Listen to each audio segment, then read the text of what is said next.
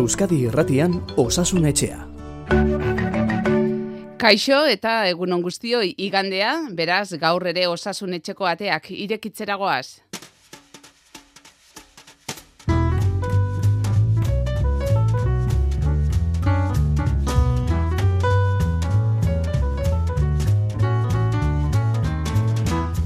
Eta behin kontsultako atea irekita, ba, gai askoren inguruan aritzeko asmoa dugu, uste dugu guztiak ere zuen interesekoak izango direla, izan ere, azken orduetan kaleratu diren bi inkesten arabera, osasunaren arreta da herritarrei gehien ardura dien gaietariko bat, zehazki, zerrendan hirugarren tokian dago, eta une honetan jada pandemia ez da herritarren kezka iturri nagusi. Iratxe aristegi deusto barometroko ordezkariak ala azaldu du.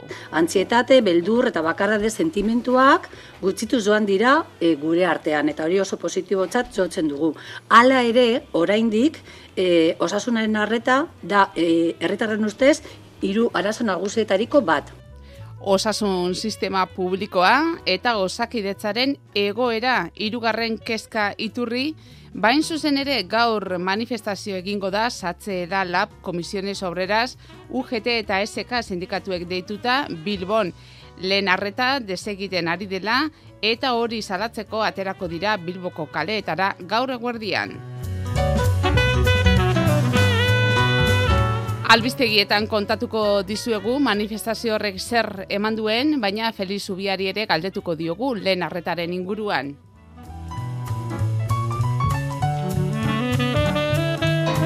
Eta aspaldiko partez, ba, COVID-aren egoeraz ere mintzatuko gara, azken egunetan, kutsatutakoen kopuruak zertxo bait gora egin baitu, eta ospitaletan ere igarri da igoera txiki bat, gaizki ez beraz, aholku batzuk gogoratu, eta virusaren aldagai berriak zeintzuk diren jakitea.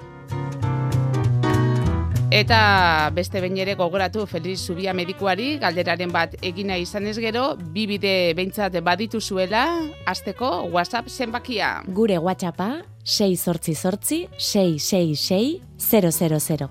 Email ere idazteko aukera ere baduzue, osasunetxea bildua.eus elbidera, eta bestetik nahiago baduzue betiko erantzun gailua, ba horrere galdera utzi utz dezakezue.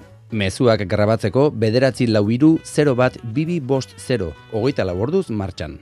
Hori da, eh? hogeita lau orduz martxan Euskadi Irratiko Osasun Etxearen erantzun gailua, eta hauek esan da, asteragoaz.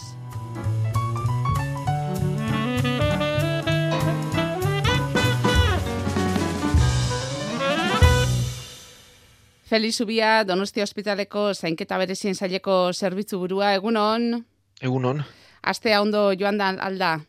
Bai, e, guk e, nahiko bueno, bolaran normala da jagula esango dugu edo, eta ez da horlako gora berarik izan. Bueno, gero, gero xagoa aztertuko dugu hain zuzen ere ospitaletan COVID-ak eraginda zertxo baite igo baita, bagaixoen kopurua eta hori aztertuko, aztertuko dugu datose minutuetan, Esaten genuen, e, bueno, astea gehienontzat e, hobeto joan dela bentsat e, hobeto lo egin dugu, ez da, beroaldia atzean utzita, ba, hobeto hartzen baita atxeden, eta Feliz, ikusi dugu inkestetan ageri dela osasunaren arretak bereziki ardura diela herritarrei. Emaitza horrek e, etzaitu ustekabean harrapatu ala? Ez, e, bueno, ez da kontu berria ere, ez esango dugu. Egia da pandemiaren, eh, bueno, beste aro batean gaudela, ez, ez da bukatu eta hortxe daukagu, ba, fase endemikoan gero azalduko dugunez, baina horrek eta nik uste lehendik ere bai, eta gero, ba, osasun publikoan e, ematen ari diren zailtasunek e, udaran, ba, sortu, ekarri dutela lehen lerrora, teno batera harritu berriak ez. Eta hain zuzen ere, aurreko batean aritu ginen luze eta zabal, lehen arretari buruz, baina gaur e, mobilizazioak izango dira, eguerdian, Eta gaizki ez e, bitzetan gogoratzea behintzat e, ze garrantzia duen e, lehen arretak ez da? Bai, bueno, e, gaur mobilizazioak dira lehen mailako horretaren alde eta osasun publiko guztiaren alde, ez?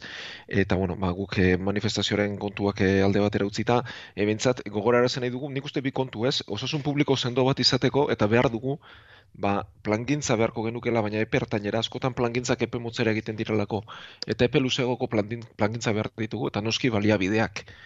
Eta gogoratu behar dugu, ba, osasun publiko funtzionatuko badu, lehen mailako arreta indartzu bat behar dugula, gu bezain espezialistak direla lemailako harretako medikuak, haiek direla ba, gaixo guztien lehenengo pausu askotan bentsat, e, gaixotasun kronikoen kontrola egiten dutenak, osasun eskuntza egiten dutenak, gaixo askoren jarraipena egiten dutenak ospitaletik pasa eta gero, eta ez baditugu lehen mailako arretako medikuak zaintzen medikuak, erizainak, administrariak, zelariak eta gainontzako kategoria guztiak, ba, sistema ez dela ondo joango ez.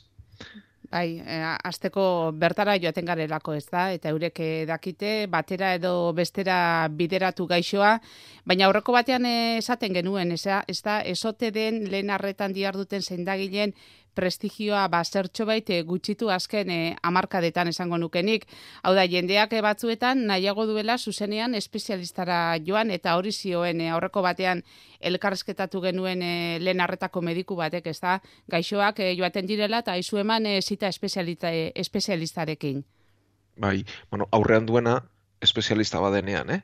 Hori bintzat gogorara zibarko genuke eta beti arazoa lemailako medikuak e, baloratu behar luke, belarrialdi bat espada, ikusi zer den, bea beak, e, beak konpondu dezaken, eta berak ezin baldin badu konpondu, beste espezialista baten gana bidali ez. Baina egia da, e, sistemak berak, ba, lemailako horretaren garrantzian ikuste ez duela hainbeste bultzatu, ospitaletarako joera gehiago bultzatu dela, eta herritarrok ere, ba, joera hori hartu dugula, eta hori, ba, nik uste, iraultzeko momentua dela irauli beharra dago hori eta gero larrialdi zerbitzuen erabilera ere bai hori ere batzuetan kexu dira ospitaletan esote garen e, goizegi edo ausartegi batzuetan larrialdi zerbitzuetara joaten feliz Bai, bueno, hor bi kontu daude, ez? E, bat da gaizki dagoenak zerbait nahi du eta larrialditik kanpoko zer sistemak ez badio erantzunik ematen, ba larrialdietara joko du, hori egia da eta gero egia da baita ere, ba beste gauza askotan bezala, ba berealakoaren kultura jarri zaigula, ez? Eta berehala nahi dugu osasun arreta eta berehala egin behar digute eta askotan egia da beharreztenean larrialdi sistemetara jotzen dela, larrialdi zerbitzutara jotzen dela eta gero behar duenari tokiak entzen zaio, baliabideak entzen zaizkio eta oso garrantzitsua da larrialdi sistemen erabilera egoki bat egitea bai. Beno, ba, hauek eh, esan da, beste gai batzueri helduko diegu.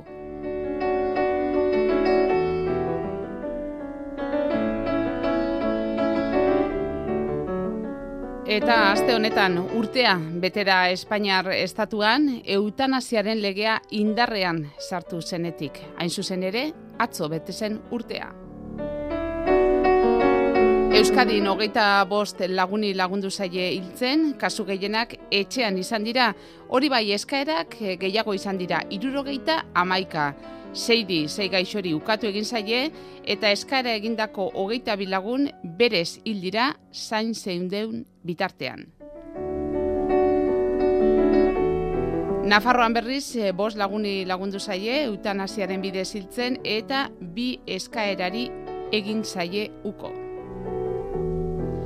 Espainiar estatu osoan eun eta laurogei kasu izan dira edo eskaera eta erkidegoen artean alde handia nabari da. Biztanleria kontuan hartuta, Euskadi da kasu gehien izandako erkidegoen artean lehenengoa.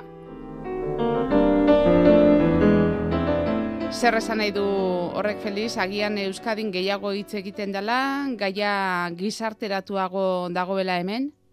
Mm, bai, nik uste bai ez, neurre handi bateraino bai ez. E, bueno, lehenik eta behin nik uste gauza on bat dela, e, naturaltasunez etorri dela lege hau, onartu dela, jarri dela martxan eta zalapartirik gabe. Eta nik uste hori dela, e, esan liteken onena osasun arloan gauza bat martxan jartzen denean, eta ba, hain ez dakit e, delikatu izan liteken kontu badenean.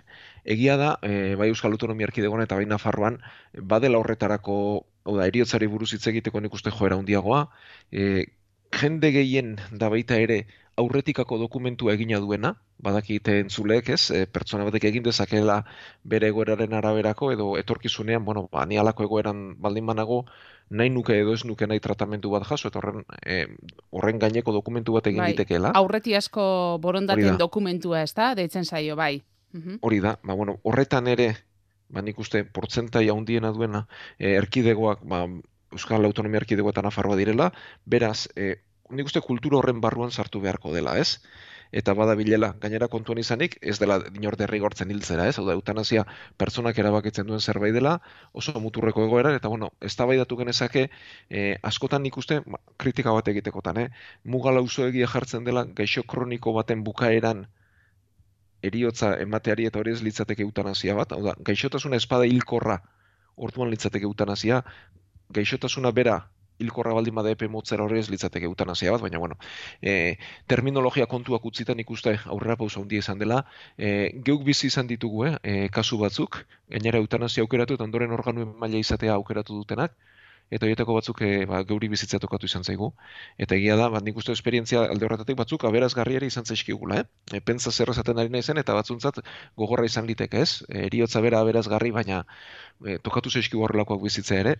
Eta bueno, ba, kopuru hauek nik uste e, zenbakiak utzita normalena dela urrengo urteetan hau egon kortzea, eramatea, eta nik uste honek osatua behar lukela, ez? Hau da, pauso bat eman da, eta gero hau osatu beharko genuke zainketa haringarrien ba, zerbitzu egoki batzuekin, hau da, e, eutanasiara jo behar izan gabe, edo beste bide batean, e, bat, ziente asko eta asko direlako, ba, bere e, bizitzaren bukaeran daudenak, eta gaitzak berak bizitzaren bukarera eramango dituenak epe motzean, eta huentzat zainketa haringarrien ba, baliabide eta nik uste plangintza oso hobe bat beharko genukela, eta gero, ba, guztia boro bildu nahiko ba genu baita ere, menpekotan zunerako ba, laguntza gehiago, ez? Eta horrela osatuko genuken ikuste, panorama guztia da eutanazia ondo dago, eta behar duen edo nahi duen arentzat aukera bada, baina askoz gehiago zabaldu genezake menpekotasunerako laguntzekin, eta gero, ba, zainketarin garri egoki batzuekin. Bai, eta zuke azpimarratu duzun eh, moduan, aukera bat dela, ez da? Eskubide bat, ez zerbait eh, derrigorrezkoa, batzuetan gaizki ulertuak egoten direlako. Bai, bueno, nik uste jendeak e, normalean badakiela, ez hau da.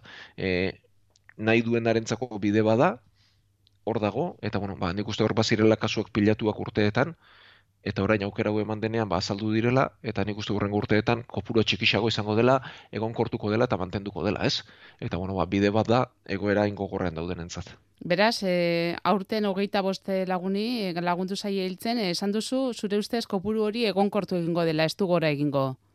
E, nik uste ez baina, bueno, hau ez da, nik uste zenbaki e, kontu bat, edo ez da zenbakien kora beretan sartu beharrez, aukera hor dago, eskubide hor dago, hor pentsatzeko da urteetan ba jende asko sai egon dela eta azaldu den momentuan ba sai zeuden hoiek e, horretara jo dutela aukera izan dutenean egia da beste batzuk egin direla.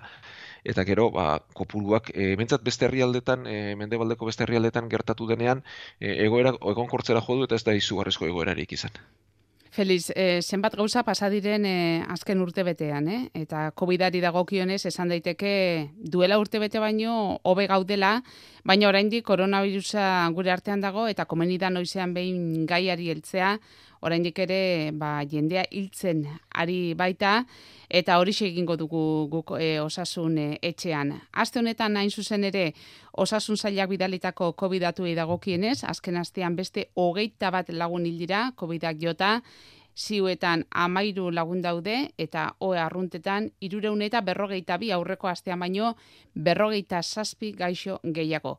Positiboen kopuruak ere gora egin du zertxo bait, azken astean lau mila eta laureun kasu berri atzeman baitira. Esaten genuena, ezin astu COVID-a ba oraindik ere gure artean dagoela, hemen jarraitzen duela.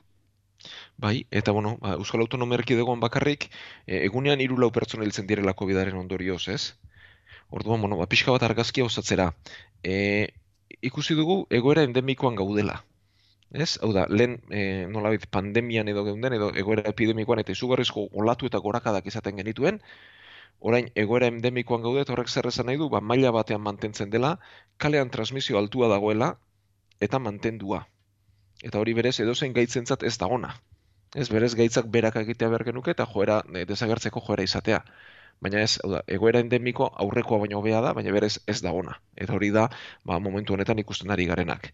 Orduan, ospitalek jasan dezakete, ziuek ere bai, baina eh, batez ere zaurgarrinak ari dira hiltzen, ez? Azken asteotan errepikatzen ari garen moduan. Adinekoak, gaixotasun kronikoak dituztenak eta immunitate arazoak dituztenak. Eta gero, ba, egoera horren barruan, gora berak izaten dira. Ez? E, ba, kasuak gora, kasuak gora egiten dutenean, ba, ospitaleratze kurrengo astean, eta normalean amar bat egunera eriotze gora egiten dute, ez? E, berriz dio, zaurgarrienak ari dire hiltzen, eta nik uste haiek ere, ba, merezi dutela gutxienez gure aldetik alegin bat alde momentuetan, eta bezalde batetik, ba, bere burua zaintzeko holku eman behar diegu, ez? Gainontzekok, ba, neurriak ia utzi ditugulako. E, bueno, eta gero, zer ari da gertatzen? Ba, igoera horiek gertatzen ari diren momentuetan, bueno, ba, horrelako gora berak izaten direla eta udararen iritsierarekin ba, igora hauek izan direla. Zergatik, ba, batetik, ba, jendearen mugimendua eta pilaketak handiagoak direlako, nabarmenak dira, e, herriko jaiak, baina baita bestelako e, kontzertu, e, festa eta gainontzekoak egertatu dira, gainera irrikitan gaunden denok, eta bai, bai. jende... Sozializazioa, ez da, ara eta onari garela, bai, bai. Hori da, ba horrek eragin dezake eta badakigu ba kontaktutik eta jende pilaketatik etortzen dela transmisioa eta beste alde batetik ba azpialdaerak ere sortzen ari dira, ez? Oda Omicron alderaren barruan ba aldaketa txikiak gertatzen ari dira. Eta bueno, hoien artean ba azaldu dira azpialdaerak ere momentu honetan BA5 izeneko azpialdaera bat ari da zabaltzen eta azpialdaera hauen ezaugarria da immunitateari ies egiteko gaitasun handiagoa dutela. Eta orduan gaitza berriro pasatzeko arriskua daukagu. Oda behin izan, azpialdera bat etorri, eta aurreko defentzek momentuan edo bintzat infekzio ez dute galerazten, bai e, infekzio horren larritasuna, ez? Eta txertuek ere gauza bera, infekzio ez dute galerazten, baina bai kasu hauen larritasuna. Orduan, e, azpialda erauek edatzen direnean, ba, gora berak izaten dira, gehienak harinak, e, gripearen moduko kasuak izaten dira, baina aurrez aipatu dugun bezala, ba, kasu batzu komplikatzen dira, eta ospitaletan ere igoera e, nabarmentzen da e, Portugalen duela aste batzuk izan zuten horrelako bolaratxo bat edo, eta hori ba, lau bost aste iraunditu igoerak, ospitaletan eta eriotzetan igarri dute, eta berriz ere berakoan ari dira, eta bueno, hemen ere horrelako zerbait espero da, baina berriz diote egoera endemikoa ez da ona, aurreko baino bea da, baina berez ez da ona. Beraz, ezin dugula astu ez da, egoera zein den oraindik ere, aipatu duzu Portugal eta Frantzia eta Erresuma batuan ere, ba, gorakada txiki bat behintzat, edo kontuan hartzeko gorakada ikusi dute, beraz, e, esaten zenuen neurriak oraindik ere kontuan hartu beharrekoak. E, esan diguzu, bea bost e, orain, ez da, omikronen e, aldaera hori, e, kutsakorragoa dela, beraz, e, jende gehiago e, kutsatuko da, datozen asteetan. Bueno, ala da, hori aurre ikusten da bentsat, ez? Urrengo zaila da zenbat eh, asteetan, baina urrengo asteetan, ba, alde batetik, ba, jendearen elkarrekintzak eta elkarrera egiteak ahonditzen doaz, e, besterik ikusi besterik ez dago, azte burutan, ba, San Juan jaiak eta antzerakoekin, ba, zenbat jende bildu den, ez, da bildu garen, eta hortik transmisio ondituko da, eta gero, e, aldera berak ere, azpi aldaerak badu ba, ies egiteko gaitasun txiki bat, eta orduan gertatuko da, eta jende askok bigarren pasa dezake covid ere. E, hau larri alda, bueno, ba, normanako arentzat segurunik ez, osasuntzu dagoen arentzatez, osasun sistemaren ere kainkarga txiki bat izango da, ez izugarria, ziuek utziko diote, baina berriz diote, egunean hiru lau eriotza gertatzen ari dira, zaurgarrienak, adinekoak, immunitate arazoak dituztenak, eta nik uste hauek babesteko, alegintxo bat egin beharko genukela. Beraz, eh, etxean aitu namonekin eta pertsona, adineko pertsonekin eta ba, kontuan hartu, ez da? Oiek eh, direla zaurgarrienak eta jendeak kutsatzen eh, ari dira. Ari dela, gero udazkenean ikusi behar, nola ote gauden eta horre erabakiak hartuko dira, ba, esate baterako, laugarren txertuaren inguruan, aurreko astean aipatuko nuena, ez da? Hori da. E, nik uste udaren horrelako joerakin jarraituko dugula, goro berekin jarraituko dugula, eta udazkenean erabaki beharko da, laugarren dozia bai eta batez ere hori ez, eta hori da bai goerak agenduko duena. Beno, Feliz, ba, tartetxo bat hartuko dugu orain, e, iruditzen bazaizu, e, entzulen galderei erantzuteko, izan ere aste honetan ere bidali dizkiguten, galdera pare bat, Eta horietako batek, alaxa dio, berrogeita bat urte ditut, dio entzule batek, eta kontua da, hanketan, belaunetik behera dio, askotan e, kalambreak izaten e, dituela, bereziki, oean nagoenean kontatzen du. Zer izan daiteke? Bueno, ba, irratiz e, medikuntza egitea zaila da, pertsona ikusi gabe zaila da, beraz, e, bueno, ba, emandako arrastoen gandik e, abitu beharko dugu.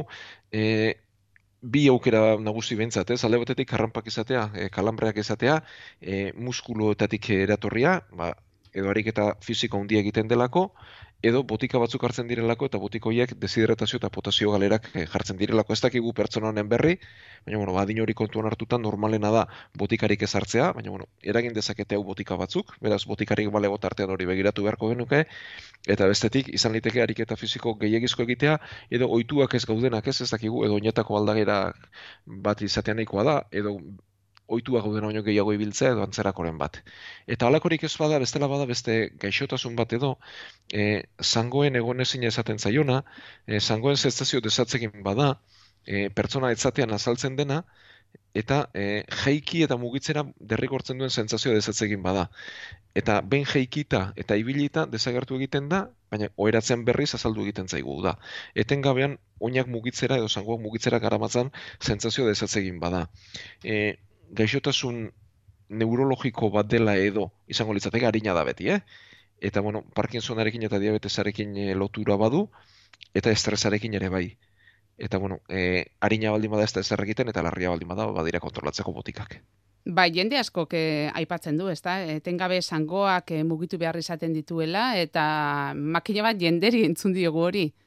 Bai, bueno, e, hau ere lehenetzen diagnostiko zaguna edo behar badatzen garrantziarik ematen, eta bueno, gero eta gehiago zabaltzen ari den diagnostikoa da, nik uste arazoa bere hortan mantentzen dela, baina egia da, e, sentsazio desatzegin hori mugitu beharra, jaiki beharra, ba hor dagoela, eta bueno, badituela bere tratamentua kasu larrienetan, eta bestela harinenetan, ba, bueno, berarekin e, eramaten ikasi, jakinik ez dela gauza larria, ez? Beraz, irten bidirik momentuz ez du, ez? Jeiki, e, pixka bat e, bai, batu, eh? Oda, bizi modu hori asko eragiten dionean eta atzedena galerazten duenean tratamentua bada e, badu tratamentua hauekarrek egia da botiko horiek albondorioak ere badituztela, eta beraz, e, bizimoduari kalte handiara egiten baldin badio, orduan bai, eta gainontzean bestela ez da tratatzen. Beste galdera bat ere jaso dugu, laurogeita urteko emakume batek bidari digune mesua, eta kontua da aspalditik oska edo grano txiki bat zuela hankabatean, orpoaren parean dio, eta duela gutxi lehertu egin zaiola, eta odoletan hasi zitzaiola, Gainera odolasko bota nuen kontatzen du, arteria bat harrapatu zidalako, orain itxi zait baina kalambre modukoak izaten ditut e, hankan eta indarra galdu dut hanka horretan. Bueno, ba, hau bai dela zaila. Pertsona aurrean izan gabe eta aztertzeko aukerari gabe, ba, diagnostiko egite oso zaila. Ez? E, hau da irratiak duen zailtasuna eta duen muga. E, horrelako zerbait gertatzen denean eta pertsonak kalambre eta indargalera izaten duenean e, oinetan edo zangoan bi aukera ditugu edo zirkulazioaren arazo badago, arterien arazo badago eta odola ez da behar bezala iristen, edo hanketako nervioen arazo badago, eta nervioak dira, sensibilitate eta indarra ematen digutenak, eta horko galeraren badago, ez? Eta hori aztertu beharko genuke. Hau da, ea ze sensibilitate duen oinean, ze mugikortasun duen, pultzuak nola dituen, horren azterketa egin beharra dago, baina begiratzeko moduko zerbait bada, zen bai bata eta bai bestea arazo mm, nola betu larritasun ertainekoak dira eta begiratzea komeni da. Agien adinarekin lotutakoak ere bai?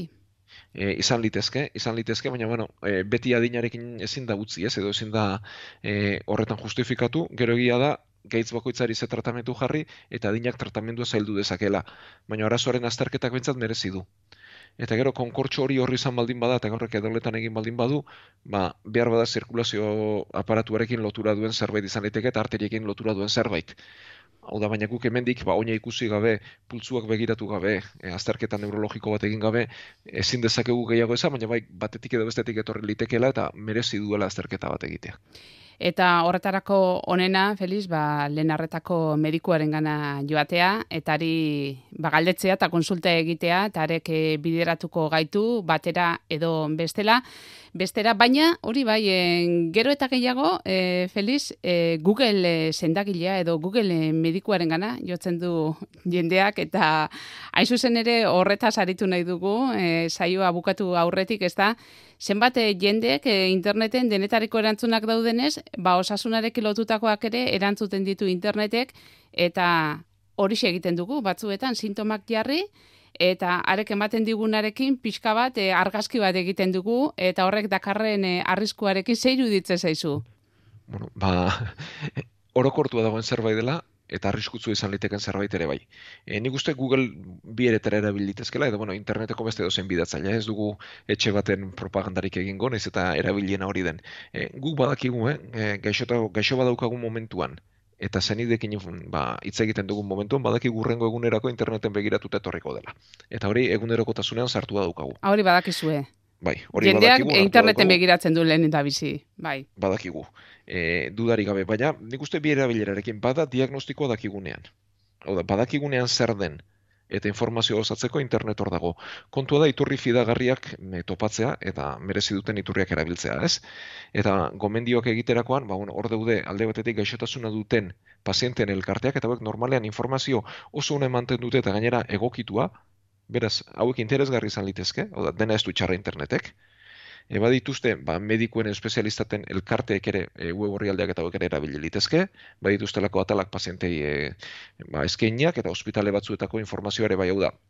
Goazen pixka bat e, informazioa modu egokian e, topatzera eta badiot berriz, eh? nik batez ere gomendatzekotan ba, pazienten elkarten web orrialdea gomendatuko nituzke eta e, mediku elkargoek egiten dituztenak ere bai. Hori da, e, sinesgarriak diren atarietara jotzea, ezta? Hori da. Hori da, diagnostikoa dakigunen, eta beste erabilera asko zarriskutzuagoa da sintomak izan eta zer den ba, Googleen jartzea. Ba, zergatik, ba, Googleek eh, jartzen dituelako edo ohikoenak edo larrienak. Minbizia beti agertzen da. Bai, eta gaixotasun autoimmuneak ere askotan, eta bestelakoak ere bai. Eta asko dira antzietate karga handi batekin eta beldurrez iristen zaizkiguna konsultara zer den jakin gabe. Bueno, e, hain erreza balitzez, e, sintoma batzuk sartu internetez edo ordenagailu batean eta zer dena esatea, ba, medikuak alperri geundeke eta osasun langileok alperri geundeke, ez? E, guk sintoma baten aurrean, ba, logika klinikoa ditzen diogun prozesu bat abiatzen dugu, edo prozesu klinikoa ditzen dioguna, ez? Hau da, ikusi behar da sintoma hori gainontzeko ze sintomekin bateratzen den edo ez den bateratzen, azterketa fisiko bat egin behar zaio, aurrez e, aipatu dugu ez, e, jarritako kasuen zailtasuna pertsona aurrean ez baldin bada ez, eta internetez hori egiten dugu, eta horrek beti muga handia sortzen ditu, eta hanka sartzeko arrisko handiak sortzen ditu ez. E, behin hori eginda, susmo kliniko bat izaten dugu, da bide batetik edo bestetik joan gintezkela iruditzen zaigu, eta orduan, bat agozkion probak eskatzen ditugu, behar badira, ez? Ba, hori ezin du in- egin e, interneteko bilatzaile batek, eta beti emango dizkigu, edo usuenak, edo gehien gertatzen direnak, baina ez duenak zertan gurea izan, edo larrienak, eta hori okerragoa da, zazketen e, beldurre eta antsietatea ba, hunditu egiten ditu hasieratik ez? Bai, ikusi dugu ikerketa batean herritarren euneko berrogeita iruk onartzen dutela, internetera jotzen dutela, diagnostika, diagnostiko bila, hipokondria digitala deitzen diote batzuk eh, fenomeno horri, baina zuk esandakoaren araberen ikuste dut kopuru hori txiki geratu dela, ez? E, zuek Bai, osa- bai, badiote, e, sintomekin begiratzen dutenak ez dira inbeste, behin diagnostikoa izan da ja denak. Hau da, lehen erabilera izan liteke ez diagnostiko bat izan da informazio osatzea, eta hori badakigu ja denek egiten dutela, baina diagnostikoa baino lehen egitea hori litzateke normalean arriskutzuena, eta batez ere badiote antzietate eta estres karga handiena sortzen duena alfer alferrik. Bai, alferrik eh, hartzen dugula, horko, ba, zera ez da, diagnostikorik eh, txarrena, eta gero agian eh, ez dela gehienetan hain eh, larria izaten. Ba, Feliz, eh, ordu erdia joan zaigula, konturatu gabe, ia, ia, Bai, gustora Eta- aritzen gara eta bai, eh, zaigu. aprobetxatu igandea, eta baurrengo astera arte, baita bai zuri eta baita entzulei ere. Mila esker. Eskerrik asko denoi eta gaur zortzira arte.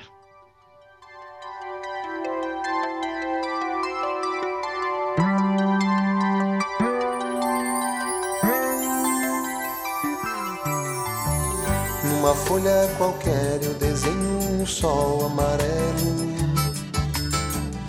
Com cinco ou seis retas é fácil fazer um castelo. Com o lápis em torno da mão e me dou uma luva. E se faço chover com dois riscos, tem um guarda-chuva. Se um pinguinho de tinta cai num pedacinho azul do papel, num instante imagino uma linda gaivota voar no céu.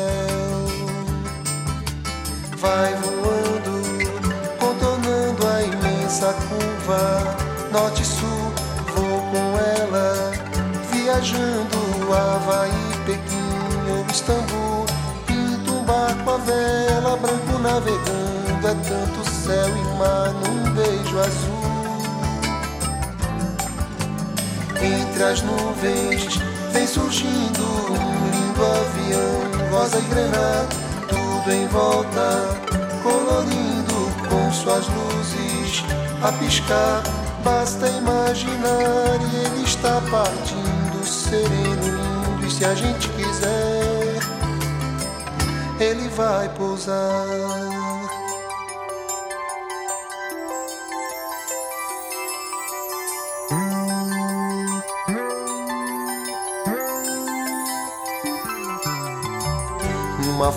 Qualquer eu desenho um navio de partida. Com alguns bons amigos bebendo de bem com a vida. De uma América a outra eu consigo passar num segundo. Giro um simples compasso e num círculo eu faço o mundo. Um menino caminha e caminhando chega no muro. E ali logo em frente a esperar pela gente o futuro está. E o futuro é uma astronave que tentamos pilotar. Não tem tempo, nem piedade, nem tem hora de chegar. Sem pedir licença, muda nossa vida e depois convida a rir ou chorar nessa estrada não nos cabe conhecer ou ver o que virá, o fim dela. Ninguém sabe bem ao certo onde vai dar. Vamos todos numa linda passarela de uma aquarela que um dia, enfim, descolorirá. Numa folha qualquer eu desenho um sol amarelo que descolorirá. Com cinco ou seis retas é fácil fazer um castelo que descolorirá. Giro um simples compasso num círculo eu faço um mundo que descolorirá.